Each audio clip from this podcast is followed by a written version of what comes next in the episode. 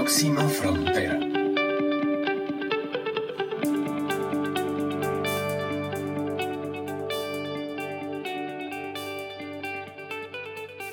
Hola, hola, ¿cómo están? Yo soy Carla Chávez y esta es una nueva entrega de Próxima Frontera, el podcast dedicado a la innovación, sostenibilidad, economía circular, a todas estas necesidades de transformación de nuestro sistema económico, de nuestro sistema de valores también, como nos relacionamos con nuestro entorno vital, con nuestro ambiente, entre los seres humanos, entre países, entre empresas, entre nuestro, en, en nuestro ecosistema.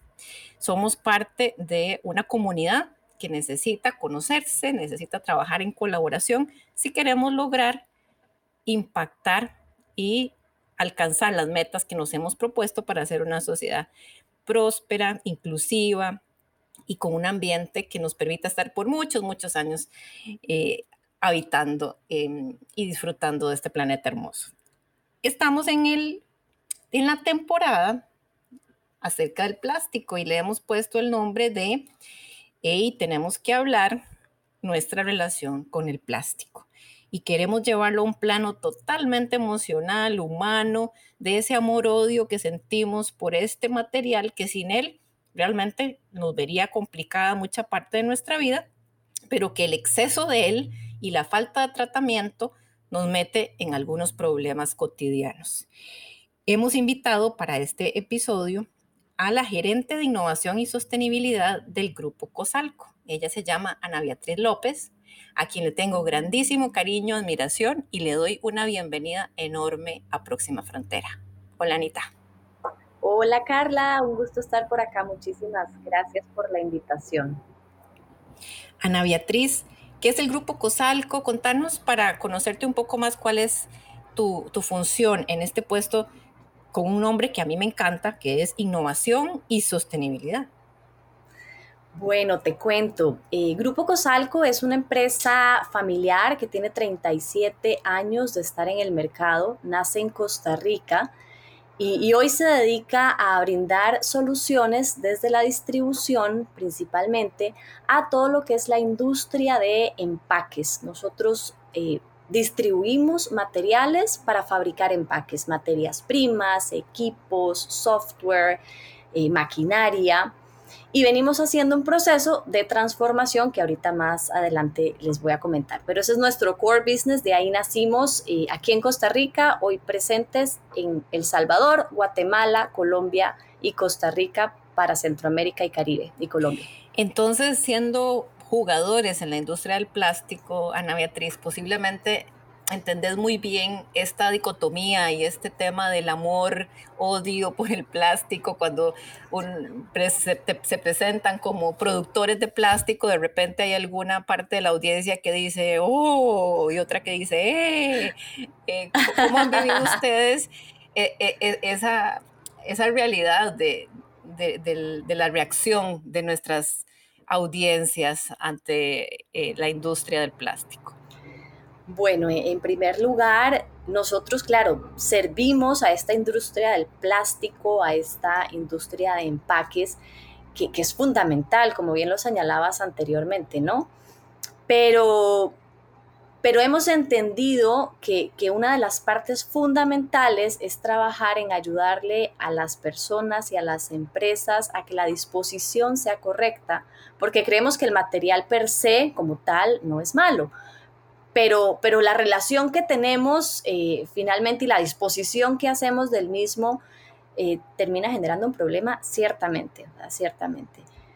Cosalco, y, tal vez así muy rápido, Cosalco arranca siendo representante y, ayudando a las empresas precisamente a optimizar, a, mejorar sus procesos, a reducir desperdicios, a hacer más con menos, a facilitar tecnología. Y en ese camino hemos venido desde hace mucho tiempo en, diseñar estructuras con menor peso, en generar menos residuos, en transformar las, las estructuras que se han haciendo en el mercado. Así que eh, conocemos muy de cerca la problemática, la hemos vivido y hemos intentado apoyar a la industria en este proceso y en estos cambios que se requieren para tener pues una industria, una economía más saludable y más sostenible. Si desde hace 37 años están en el mercado y, y, hace 37 años el planeta era muy diferente a como es ahora, los retos, las percepciones, la comunicación eh, era muy distinta. ¿Cuándo se empezó a dar esa transformación, ese cambio en la conciencia y en la toma también de responsabilidad de ser parte de una cadena que necesitaba transformarse y generar más valor a sus diferentes eh, stakeholders? ¿Cuándo empezó ese cambio que eh, podríamos identificar el momento o los momentos? Claro, hay varios momentos, en realidad hay varios momentos. Quizá uno de los más importantes fue cuando hace 15 años empezamos a promover el portafolio de soluciones bioplásticas, en ese momento con el PLA, y a integrarnos más en, la cadena, porque ya no íbamos solamente al convertidor, sino que entendíamos que esto iba de alianzas y de colaboración también con los dueños de marca, de apoyar e impulsar la educación hacia el consumidor con este tipo de soluciones. Eh, y buscamos precisamente cómo, cómo fomentar eso, ¿verdad? Cómo no quedarnos en, en sí, bueno, esto es lo que hay, cuando estaban saliendo tecnologías y, se estaban poniendo a disposición. Entonces creo que, creo que ahí comienza un, cambio de paradigma interesante, que ahí hay anécdotas súper divertidas de, cuando arrancamos y, bueno, que, son retos y mitos que, siguen estando hoy, ¿verdad? Pero, pero te diría que ese es uno de los hitos importantes. Esta transformación inició, Ana Beatriz, motivada por qué? Eh, por un, ya, ya un factor económico estaba siendo claro o mm, era una conciencia más bien del tipo de empresa, de, propósito, porque siempre existe como esta duda, ¿verdad? Si somos, eh, estamos transformando nuestra industria por el compromiso ambiental, social y por supuesto económico, pero ¿qué, qué es primero, verdad? ¿El huevo, la gallina? Eh, para que una empresa con sus accionistas y sobre todo una empresa que ya está trabajando en varios mercados tome decisiones de ofrecer sistemas diferentes y de, de dejarlo seguro para una Latinoamérica que todavía no tiene el peso de la política pública y las leyes encima, ¿verdad? Sintiendo la presión las empresas de que tienen que tomar este tipo de acciones de transformar su, su materia prima. Te comentaba que esta compañía es una empresa familiar, la fundan mis padres y, desde casi que, o sea, desde que la fundaron, mi padre en particular ha sido un, promotor eh, importante de este tipo de temas. Entonces, el tema de los bioplásticos nace netamente por, eh, creo que por un sueño y un, un propósito de ayudar, que hoy sigue estando ahí, porque casualmente cuando arrancamos se le invirtieron muchísimos recursos y, no fue que nos empezó a generar dinero en aquel momento, ¿verdad?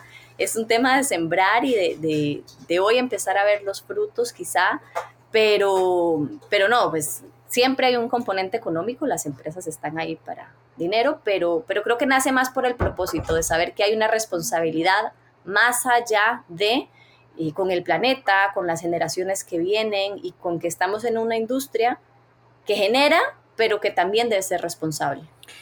Comparando Latinoamérica con mercados como el de Estados Unidos o el de Europa, ¿cómo, en, qué lugar de la carrera estamos en, temas de tecnologías, de bioplásticos? Y hablamos del tema de bioplásticos para tener una, una, eh, un conocimiento mejor sustentado, porque, a ver, en esos temas de sostenibilidad es muy fácil decir, somos más sostenibles, somos más sustentables.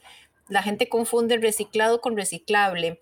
Eh, ¿verdad? Se, se, manejan tal vez algunos conceptos sin mucho fundamento teórico. Entonces, ubicarnos en el mundo de los bioplásticos, porfa, y cómo estamos en Latinoamérica comparado con mercados más desarrollados.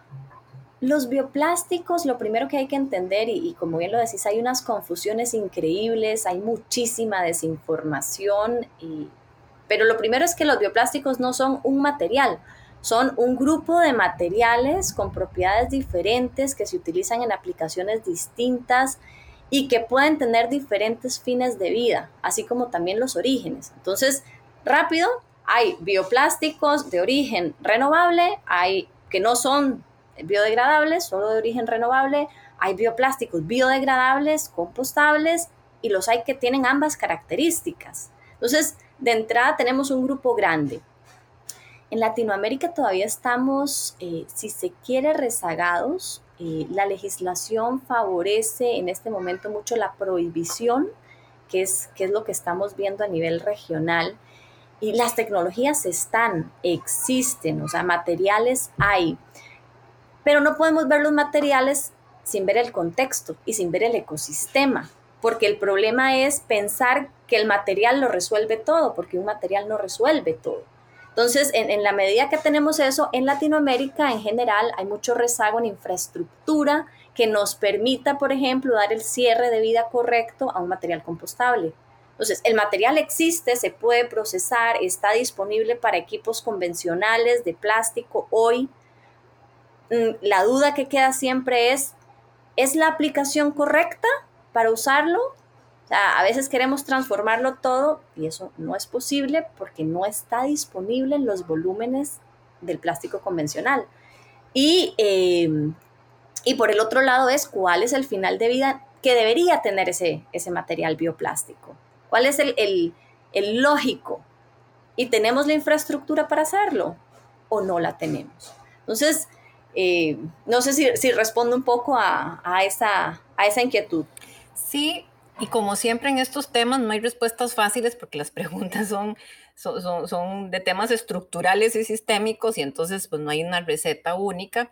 Em, pero a ver, empecemos viendo como la cadena, porque esto, ¿verdad? Es una cadena larga. Está el diseño y la elección del material para mi tipo de industria y mi tipo de producto, porque puede que hasta en una misma industria tengan dos productos diferentes que necesiten empaques con plásticos o con soluciones poliméricas distintas.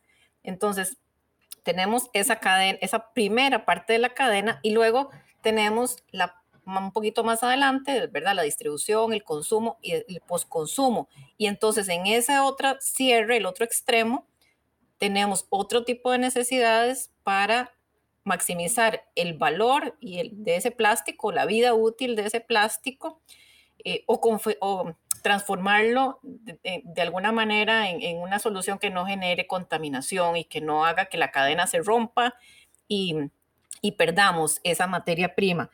Ahí es donde aplicaría la frase, como este es un podcast hablando de nuestra relación con el plástico, el amor-odio, ahí es donde sería la frase, eh, el problema no sos vos, soy yo. entonces el problema no es el plástico, es el mercado eh, y, cómo podemos ir ordenando, Tanto el conocimiento como la disponibilidad, la técnica, la inversión en los dos extremos de la cadena que describí anteriormente, la elección en el diseño y en la elección de ¿verdad? cuál es esa materia prima que usaré para complementar mi producto, y la elección de las tecnologías para el cierre del ciclo cuando está del lado del consumidor.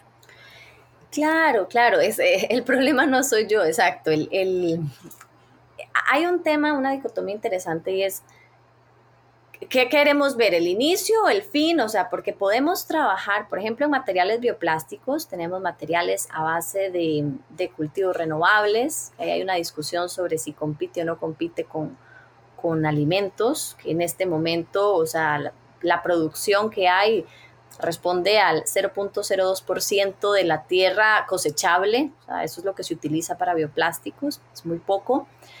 Pero luego es, ¿qué propiedades? O sea, ¿qué necesito yo de ese empaque? Cuando yo voy a empacar un producto, cuando yo lo voy a fabricar, ¿qué características debe tener?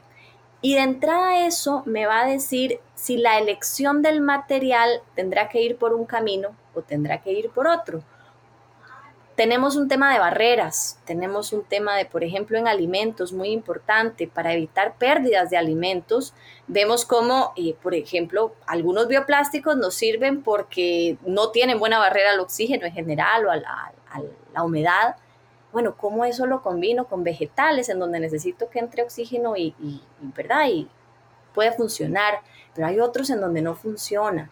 Entonces, tenemos que entender muy bien qué es lo que quiero hacer, para qué lo quiero hacer, luego cómo lo voy a comunicar y al final del sistema cómo lo voy a aprovechar. Entonces, e, ese es como el, ¿verdad? Entender que desde el diseño yo tengo que contemplar toda la cadena. Y los materiales, en general, los que son biobasados, de origen renovable, son igualitos, son igualitos a un plástico convencional una vez que ya yo tengo la, el material hecho. Entonces, funcionan muy bien para insertarse dentro de lo que es reciclaje y demás porque se comportan igual. En el caso de los biodegradables, tienen propiedades diferentes. Nuestro aliado FKUR en Alemania, eh, fabricante de compuestos bioplásticos, nos dice algo muy, muy esencial es, si un producto está diseñado para quedarse en la naturaleza, ese producto debería estar empacado o hecho con un material biodegradable. Porque desde su concepto para eso está diseñado, así que todo él integralmente debería ser. Eh, y luego tenemos, eh, bueno, que, ver caso a caso cómo, cómo se debe manejar para que sea lo óptimo. Nosotros no tenemos una solución única ni fácil, porque el problema es complejo y es sistémico. Ana Beatriz, ¿cuáles son los orígenes, los productos ¿Qué más están usando ahorita para la producción de bioplásticos en sus diferentes aplicaciones? El, uno de los materiales más conocidos es el PLA. El PLA, el origen, la materia prima que se utiliza típicamente es maíz, es lo que más se usa. También se ha estado usando caña de azúcar, se ha estado usando remolacha, tapioca. Y la tecnología va hacia el uso de los, los residuos de ese maíz, ya no utilizar propiamente el maíz, sino los desechos. Y también tenemos los biobasados, el, el, polietileno verde, lo que utilizan es caña de azúcar. Y vemos mucho también en el mercado ya almidones, que normalmente son igual de la papa, de la yuca, normalmente el recurso renovable del cual haya más disponibilidad para la marca que lo está fabricando. Y entonces cuando la materia prima de esos bioplásticos son los residuos de otra industria, pues entonces adquiere muchísimo más connotación de economía circular, porque no estás usando el maíz, compitiendo con el maíz que vas a comer o con la papa que vas a comer, sino que es con los residuos de esas producciones, con lo cual estarías ganando dos rayitas en el proceso de economía circular. Absolutamente, absolutamente. Ese es yo creo que uno de los targets importantes, ¿verdad? Que, que podamos no solo ayudar con el cierre, sino que desde el origen el modelo sea mucho más circular. Así es, Ana Beatriz, los precios de los suministros, del el plástico, bueno, por, por el aumento en, los, en el petróleo, ¿verdad? Viene encadenado todo una subida de precios de casi todos los productos, no solo la gasolina. Eh, el plástico viene del petróleo y entonces estás totalmente sujeto a las fluctuaciones de, los precios internacionales. Pero entonces puede ser que muchas de estas decisiones se tomen por precio, porque, ¿verdad? Si, si, si entonces empezamos a sumar costos en la cadena, al final el consumidor va a recibir un precio final que no que al que supera su presupuesto normal y entonces nos va a dejar fuera de su, de su compra o va a elegir otro que, sea más barato. E, e, este tema de, de, elegir, la transformar, de las nuevas opciones, de la frase esa de que conocí a alguien más, conocí a otro, ¿verdad? De repente la empresa puede decir, conocí, conocí ahora sí, ¿verdad? El, perfecto, eh, el plástico perfecto, voy a dejar el anterior. Pero entonces operan todos estos temas económicos de decisión de compra, de volúmenes, por lo general quien compra en las empresas no es el gerente de sostenibilidad e innovación, es el comprador institucional, es el gerente de compras que está viendo cómo suma y resta en el Excel, ¿verdad? Sus costos internos para luego poder tener más, más utilidades y entregar mejores eh, eh, reportes a, sus jefes. Entonces, hay, todas estas barreras, ¿verdad? Que, hacen complejo el tema. Eh, ¿Y cómo ustedes, una empresa que está empujando esta transformación están lidiando con todas esas realidades exógenas, eh, que no es solo el, interés de moverse a un material que sea más amigable con la sostenibilidad y, además que proteja el, alimento, el producto en general, sino cómo están navegando en este mundo de incertidumbres donde hay tantas, tantísimas consideraciones que tomar en cuenta. Ay, Carla, además tenés que sumarle la escasez de material, porque, porque claro, eh, el precio es una barrera muy importante, especialmente porque los, los diferentes grupos de bioplásticos compiten en la línea de los commodities, normalmente, con, productos muy commodities, con la bolsa plástica de la comercial, la que te dan en el, que ya no te dan en el súper, pero las bolsas de comercio, ¿verdad? o desechables, y resulta que esos van mucho por precio pero los bioplásticos en general tienen un precio como si fueran, eh, compiten en precio por los plásticos más tecnológicos o de, una escala mayor y, realmente los esfuerzos que requieren en marketing son importantes. Y si a eso le sumamos que hoy por hoy hay escasez, la gente hace 15 años nos decía, no, es que cuando la gente lo pida más, entonces los precios van a bajar. Y a la vuelta de 15 años lo que ha pasado es que la gente lo pide más, pero no hay suficiente oferta, entonces los precios no han bajado. Si a eso le, le sumamos la crisis de contenedores, el tema de las guerras, etcétera, que estamos viviendo ahorita, coyunturales, hemos visto escaladas. Entonces, la clave es eh, ir a mercados muy específicos, no son para todos los productos, hay que tener claro cómo eso se alinea con la estrategia de sostenibilidad de la empresa, para que agregue valor, para que genere mayor percepción de valor hacia el consumidor. Y hay grupos de consumidores dispuestos a pagarlo, pero no son todos, no, no lo podemos generalizar. Entonces, hemos identificado nichos, eh, hemos estado trabajando con, con saber, bueno, de la mano de la legislación, a dónde realmente empieza a hacer sentido porque la legislación lo impulsa, a donde hay productos que pueden hacer mucho sentido. Para nosotros es cambios con sentido. No es cámbiase porque, porque está de moda, sino porque hace sentido. Eh, así que bueno, eso es lo que te puedo contar. Es, es, todo un reto, es todo un reto manejar estos tipos de materiales para, para esta transformación. Bueno, pues hace que la industria sea supremamente interesante, ¿verdad? No es una industria de commodities aburrida y, acomodada a, un producto de bajo valor agregado, sino que está pues en la punta de lanza tal vez de las industrias que requieren más atención, más inversión, eh, más ciencia y también más apoyo para poder no solo eh, crear más consumidores que lo demanden, sino más posibilidades de oferta, como decías, ¿verdad? Porque si no, entonces el precio o por una u otra razón no, no se va a acomodar y no va a beneficiar a la, mayoría, que es pues lo que queremos con estas innovaciones, que la gran mayoría de la gente se pueda beneficiar. En este momento voy a hacer una pausa, porque si recuerdan los otros episodios, tenemos invitado a Christopher Bros, nuestro aliado en temas de economía circular y el autor del libro La basura no existe, que es un problema de diseño, que es un problema de enfoque, que es una concepción, ¿verdad? Una, una eh, una invención de nuestro sistema de economía lineal y como siempre nos ilustra con un tema de interés dentro de estas cápsulas. Así es que le doy el pase a Christopher. Lo que tenemos hoy en día es un gran problema y una pésima gestión de materiales y de recursos planetarios. Todo lo que nos rodea, hablando en términos generales, es altamente ineficiente desde el punto de vista planetario. Por ejemplo, el 50% de las prendas del fast fashion terminan como basura en menos de un año. Y en algunos países la generación de residuos sólidos por persona alcanza casi 5 kilos por día. Por decir algunas cifras, en el 2018 la cantidad total de plástico que produjimos fue equivalente al peso de todos los seres humanos que habitan en el planeta.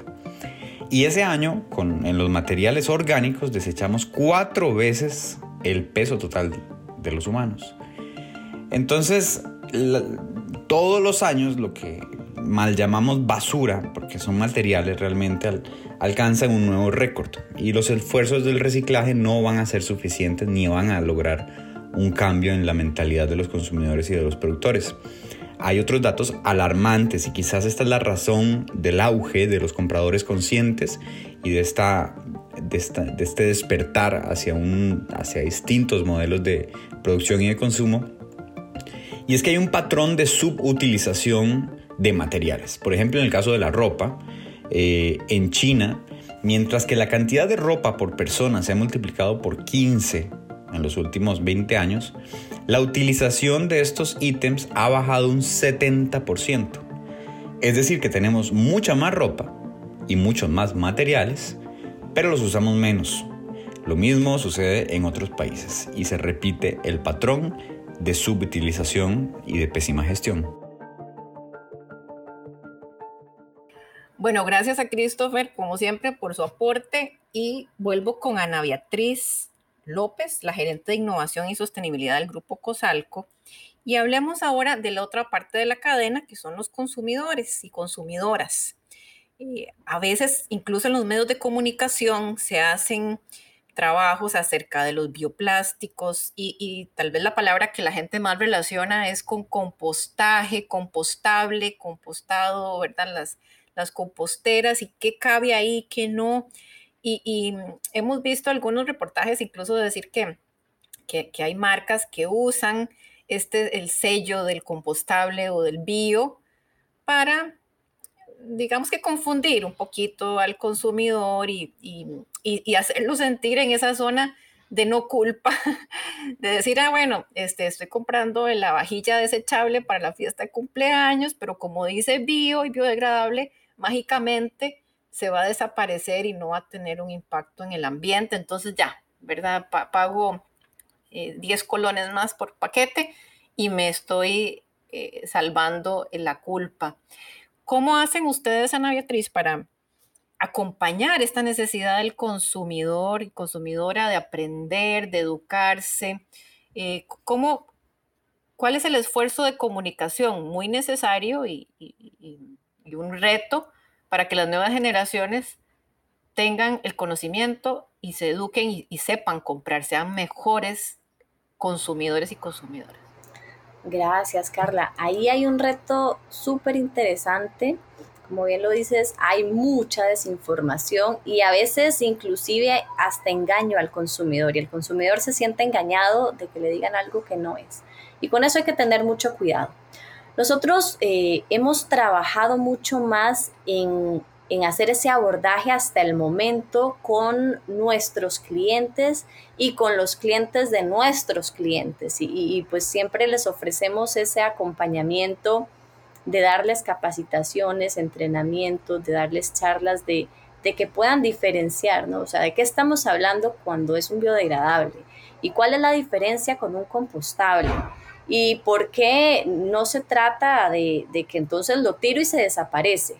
Así no funciona, ¿verdad? Eh, entonces, vieras que los, esfuerzos que hemos hecho han estado muy orientados por el momento y creo que, en el futuro y corto plazo estaremos trabajando más activamente directo al consumidor, pero hoy por hoy es más con, con los convertidores para que entiendan qué están vendiendo, para que sepan realmente cuando le ofrecen a una marca un producto, ¿qué es lo que pueden decir? ¿Cuáles son los claims que pueden hacer y cuáles no cuando se habla de estos materiales? Y de ahí extendido a, sus marcas, ¿no?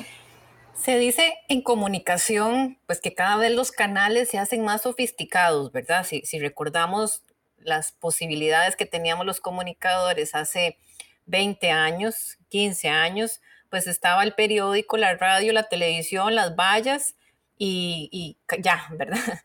Luego vienen las redes sociales con todo este universo de plataformas que, vienen y van y, se hacen populares y, eh, muchas más opciones de, comunicar, eh, pero también muchos expertos han estado señalando la necesidad de que los productos y los empaques, los empaques de los productos se conviertan en canales de comunicación también, Ana Beatriz, que no sea la bolsa o el paquete plástico que, que, no comunique nada, sino que el mismo empaque, siendo la fuerza del mercado, lo, lo, inmenso, ¿verdad? Que es, lo enorme, que el producto en ese empaque pueda comunicarse.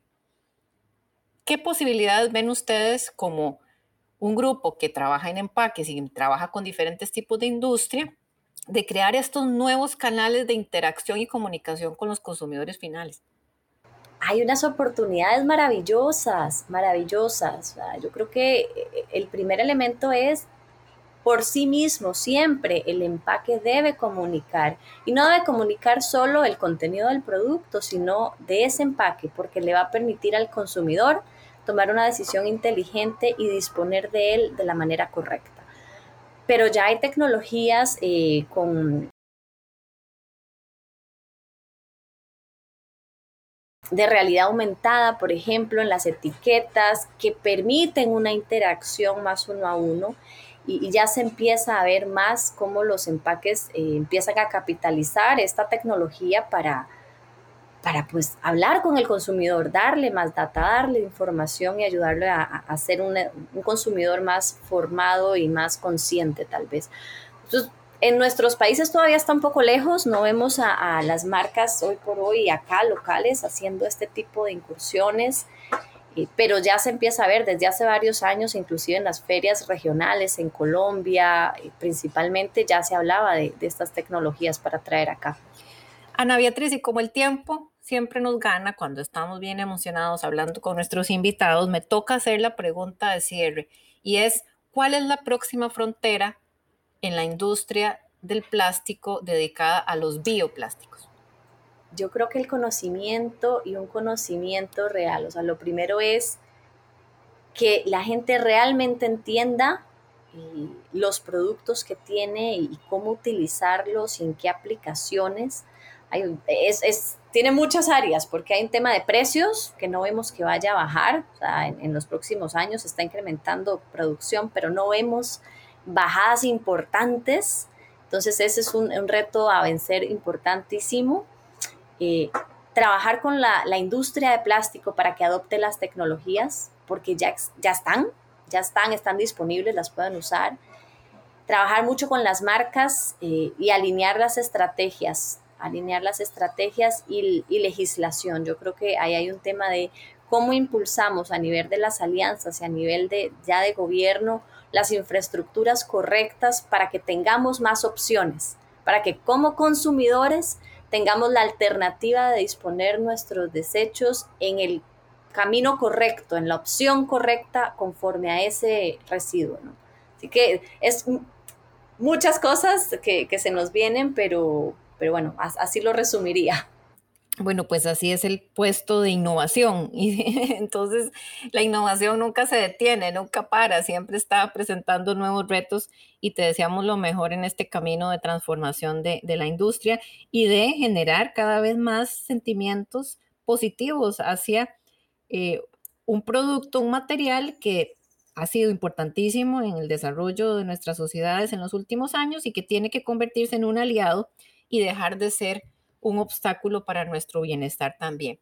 Ana Beatriz, muchas gracias por habernos acompañado en este episodio de, Próxima Frontera. Tenemos que hablar, señor plástico. Muchas gracias, Anita. Muchas gracias, Carla. Un placer. Y a todos ustedes que nos escucharon, esperamos que estén muy bien y hasta la próxima.